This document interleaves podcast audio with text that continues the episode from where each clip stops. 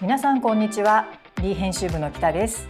この番組では発売中のリーについて担当者にじっくり話を聞いていきます。はいこの3月号で特別の別冊をつけています。365日役立つ感動のひき肉ブック。すごい52ページの超ボリュームなんですけれどもこれ今の時期に本当に役立つんじゃないかなと思ってあのもう私原稿読んでる時からもうこれも作ろうあれも作ろうっていう感じだったんですけれども今日はその担当者の福編プースケこと野村くんが、えー、この場に来てくれているんですけれども野村くん、はい、よろしくお願いします。よろしくお願いします。こんにちは。はい。久々の登場です。久々久々なんですけどちょっとよくわかんない。そうでしたっけ？ということであのねこの五十五十二ページの、もう大特集を、はい、プースケが本当に頑張りました。頑張りました。頑張りました。どうでした？大変でした？いやいや いや別に大変じゃないす。ごい楽しい。もうね、ね、だって全部を試食させていただけるわけなんで、もう。え全品全部で何品？えっとまあちょっとあの、うん、過去のすごく良かったレシピの再録とかもあって、全部それぞれ合わせて63っていう感じで、うん、取り下ろしで新規で半分ちょっと30から40ぐらいが取り下ろしですかね。いやもうね、はい、あの本当に野村君のレイアウトのこうこだわりとか 色使いとかもうこの多分扉からね結構扉の写真も迷ったよね。あ迷いましたね。扉の写真結構ね可愛いのいっぱいあって。そう可愛い写真がいろいろあってね扉毎回迷うんですけど。迷ってでどっちにしますかって言われたんですけどまあその表紙に載せた時に春らしいこのちょっとね、あのオレンジっぽいオレンジというかピンクというか。ピンクというか、はいでもこれもいつも思うんですけどたまたまこれオレンジの、はい、あピンク色のこれクロス引いてるじゃない、はい、でこの後ろで持ってる方のお洋服がピンクっていうのはこれは偶然、これ偶然ですね。偶然のなせる技ででちょっとネイルもピンクだったね。ネイルもピンクだったんですね。なんかそれがすごくいつも絶妙で、まあ、ちなみにこれスタイリストさんに、うん、あの出てもらってるんですけど、まあ、僕の撮影の時は大体こうちょっと映ってくれっていうことに大体なるので、うんうん、まあ、スタイリストさんの方でもちょっと映る感じであもう用意してきてる あでもそういえばあのこの時じゃない別の日の撮影では、うん、今日は2枚あります。なるほど。もうお衣装をご用意いただいて。えー、すごい まあ大体こうちょっと映ってくれっていうことに大体なるので。買って知った もう分かってますよということでご用意いただいてる感じで。ね、すごく可愛らしいピンクでね。でもこれちょっと扉開いてるかも、みたいな感じでそこその時に思う。そうそうそうですね。その時にあこれちょっと3月号だしちょっとこう春っぽくて可愛くていいかなっていうことで、ちなみにお料理もねあの今井亮さんのカレー麻婆ナス、これね美味しそう。いやもうていうかまあ美味しいんですけど。なんていうかなこの麻婆に当たるこの光だったり、はい、しずる感だったり、ね、いや絶妙な完璧です、ね、か。いやでもそういうシャッターチャンス逃さないんだな野村君は。手前味噌ですけどこれの表紙はぜひ見ていただいて もう見たら買うしかないんじゃないかなっていう。でねこのピンクの感じと、はい。はい、ちょっとこのフォントがグリーンだったりっていうところがね,、ね。なるほど。いやこのねカレー麻婆ぜひカレー麻婆だけでももうこの一冊買う価値あるんじゃないかなと、思うんですっごい美味しいです。ね、で今回は、はい、まああの作っていただいたのは、はい、長谷川あかりさんと、はい、渡辺真紀さんと、今井亮さん。はい。もうね皆さん最高なんですけど。ねあかりさんも本当に、ね、去年から結構出ていただいてる、はいね、もう長谷川あかりさん、うん、えっと、去年初めてね出ていただいてから、うん、もうすっかりもう レギュラーっていう感じでお願い毎回いつもいつもねあの素晴らしいレシピをあの作ってご紹介いただいてっていう感じで、うん、まあ、今回ももうとにかく、そうまあ、少ない調味料でできるっていうテーマなんですけども本当にもうなんていうか材料が少なくて。、うん、でそれはやっぱりそのひき肉はすごくうまみがちゃんとあるからそれをちょっと生かせば別にそんなあれこれ入れなくてもちゃんと美味しくなるんだよっていう話をしてくださったんですけど、うん、そうそう。でまあ長谷川さんそれこう名言がちょっとこの中に載っててもう私一人暮らしだったら毎日ひき肉でもいいぐらいっていう、はい、すごいいいいい名言だなと思ったんですけど、うん、そうそう。やっぱりこう切らなくてもいいしでその長谷川さんその調理師学校に行かれてた時に、やっぱそのすすごくそのお肉を切った後のその消毒とかがもうすごくやっぱりちゃんと習うっておっしゃってて、うん。やっぱりそこの工程がすごくこうやっぱお肉切るとそこのまな板をどうするとか包丁をどうするとかっていうのが絶対入るじゃないですか。うん。ひき肉だとそれがないのがもうすごくいいっておっしゃってて、うん。確かにそうだよねと思ってひき肉もねそのままもうフライパンなりお鍋に入れればいいのでその過程もないし調味料もすっごい少ないしこれ本当にどれも、そう思った。あの読んでてうんね、うん。本当材料表が少ないですよね。そう。出てくる少ねな作り方もすっごくシンプル。うん。なんだけうん。ど味はちゃんとこう深い味というか、うん。そうそうなんですよね。全部おすすめだと思うんですよ、はい。このね。あかりさんが作ってくださった中で。ですよね。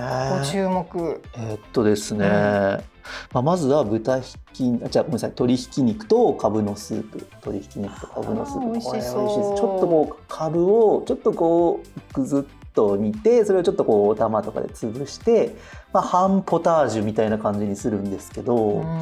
そうそう。でこれももうひき肉のうまみでもうちゃんと。別にそんなに時間かかるわけじゃないんですけどすっごくこう深い味のスープになるっていうね。へーですね。これかぶはもう煮てうんうん。こう、もう潰すだけでいいうそそうそうなんですよ。別にそのうんなんていうかフープロみたいなのかけるわけじゃなくてね潰すだけなんだけどこうちょっととろっとポタージュっぽくで意外にこう。生クリームとか豆乳とか入ってるのかなって一瞬思ったんだけど、うんうん。入ってないんですよねそうこれ。入ってなくてすごい。優しいけどちゃんとこううん深い味っていう感じで。ねえ。これいいですね。ちょっと本当ねすぐにどれも作ってみたいと思っうんたんだけど、うんあのーそぼろのね、うん。えー作り置きができる、うんうん、トマト肉味噌ね。そうトマト肉味噌噌もすごく良かったですね。これもそうそうそう。おかゆにかけてそうそう。食べるっていう。あの、ん。トマト入った肉味噌なんですけど茹でて作るんですよね。茹でて作るから、うん。その茹で汁でちょっとこう中華がゆも一緒に作ってそれにそのトマト肉味噌をかけて食べるっていうね、うん。これ最高です。本当に最高なんで。いやー、うん。そしてこのね、うんあの読んでる時に豚ひき肉と白菜の生姜シチューっていうのが出てきたんですけどそうそうそうそう。これね。シチューってあの別に固形のルーとかじゃなくて、うんうんうんうこんんな感じで作れるんだなと思ってそうそう。改めて。ね。まあ固形のルーで作るのももちろん美味しいんですけど、うん。まあ、なくても全然作れるしあとこれ生姜のねすりおろしが入るんですけどうん。なんか別にその生姜のなんていうんですかねこう辛みみたいなのは全然なくてその旨味がこうん。うシチューに加わってなんでお子さんでもこう食べられるっていう感じで。うん。本当寒い時期にね、うんあうんこれでも2月、まだ2月だから。あそうそう2月だからね。あったまあったまる。そうですねまだ寒い。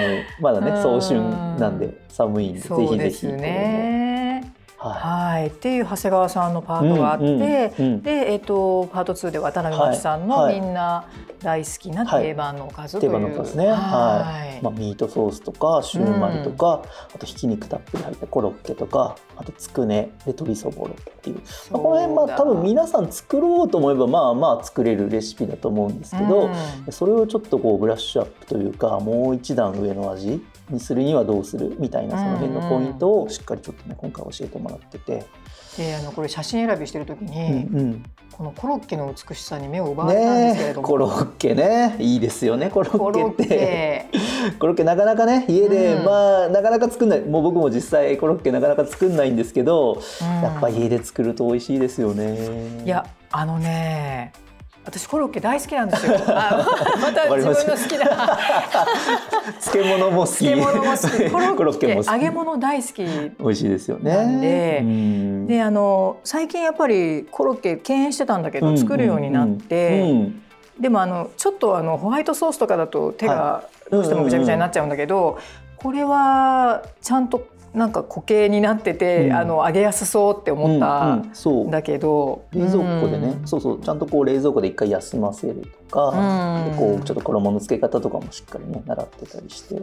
ああとやっぱちょっとねお店で買うよりもこうお肉がこうガツッとこう入っててこれやっぱ家で作るからこその良さって感じですよね。そうですよね。ひき肉たっぷりコロッケ。そうか、コロそれでこの端正なこの衣の感じは二度漬けなんだそう二度漬けでねしっかりこうやっぱちょっとね家で作るとこうちょっと剥げちゃったりするんですよね。なかなかこう綺麗にいかないんですけど、こう一回種休ませてでしかも衣を2回つけてっていう感じで素晴らしい、ね、これなこれなかなか、ぜひちょっとねあの写真で見てほしいうん、そうそう。さんのコロッケ本当に美しいんでそう美しい、ね、なんか今熱弁しちゃったんですけどこれね私も本当に初めて見た時からもう一目惚れでした。皆さんにも目指していただいて、うん、ぜひぜひっていう感じです。ねそれで、はい、えー、今井亮さんの野菜もたっぷり、うん。はい、中華。そうですね。やっぱ中華、うん、もうみんな大好きな中華やっぱ中華ね子供が好きですよねとにかく中華はもう、僕も晩ご飯ね、あの週に何回かは作るんですけどやっぱもう中華の味言っとけば間違いないなみたいなところはあるので、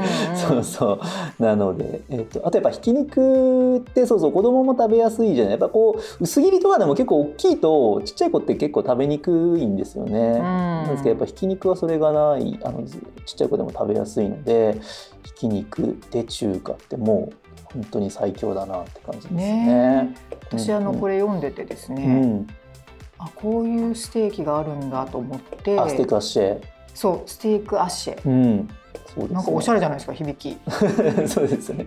まあ、うん、いわゆるまあまああのハンバーグ的なものなんですけど、うん、まあそのつなぎを使わなくてひき肉を固めたハンバーグっていう感じで。ねそうそう。簡単じゃないですか？ひき肉をこうだから。そうそうそうそうそう。もうこれ要はパックから出して、うん、ちょっとちょっとパックから出してそれをやや成形してそのまま焼くっていうだけででそこにちょっとトマトネギだれっていう中華風のタレをかけて食べるっていう提案なんですけど今回は、うん、なんかほーと思いました。あこういう料理名もちょっと新鮮だったし、ね、そういうちょっとこう、ね、自分だとなかなかこう思いつかないというか普段のレパートリーとちょっと違う新鮮なものも入ってたりもするし。いやー、ね、素晴らしいですね。それで、うん、あのまあちょっと再録の部分が入ってるんですけど、はい、ひき肉レシピ傑作選ということで、うん。うん、もうこれレジェンドレシピがいっぱい出てきますよね。ね。もう、そうそういいあのまあ、リーウェブでね美味しいリーレシピっていうのがありましてそこにあのアーカイブのレシピ全部載ってるんですけど、うん、まあ、その中からちょっと抜粋させてもらってで、まあ、ちょっと新たに100人隊とかからもあの、うちでこれリピートしてますっていうようなコメントもらったりとか。あと、うんうん、我々もちょっとあのー、実はこれ一押しなんですよっていうのをちょっと、はい、ご紹介させてもらったりとか。僕はねえっとね、あのー、これ渡辺真紀さんのレシピなんですけど、うん、合いびきと人参のケチャップ炒めっていうのがこれ本当にもう週1とかで作ってるぐらいにうちリピートしてて、うん、まあ、ケチャップ味、まあ、合いびきと人参をまあまあケチャップで炒めるんですけどちょっとこれお醤油も入っててなのでまあ洋なんだけどご飯にも合うみたいななんかその感じがすごいもう絶妙で。いや子供好きそうこれねまあ人参ってなんか家に絶対あるじゃないですか、なんでもうとりあえずこれ作るみたいな感じですね。で割とこうちょっともうもう大量に作っちゃってやや作り置きおかず的な感じでもこう2日間にわたって食べるみたいな感じでなんかうちだともう本当によく食べてますね。ねあの、うん、もうみんなが大好きなあのレジェンド麻婆豆腐レシピも出てくるし、うん、あれえっとこれ何でしたっけ？えっと辛くない麻婆豆腐辛くないやつですね。こ、う、さんのね辛くない麻婆豆腐これもみんな大好きですよね。好きですよねこれね。ぜひまだ作ったことないっていう人はぜひぜひ作っていただきたいなっていう。ということで、うん、もうちょっと63品もあるので、はい、全てについて触れたいところですけどちょっと難しいので、はい。はい、まあ詳しくはまた。もう詳しくはもうこの一冊これ、でも本当毎日使えるよね。これはもう本当そうですね。365日役立つっていうのは、うん、もうちょっと看板に偽りなしなんじゃないかと思っておりますが。ということで、はい、みんなぜひこれをねキッチンのお供にしていただきたいと思います。はい、ありがとうございます。どうもありがとうございます。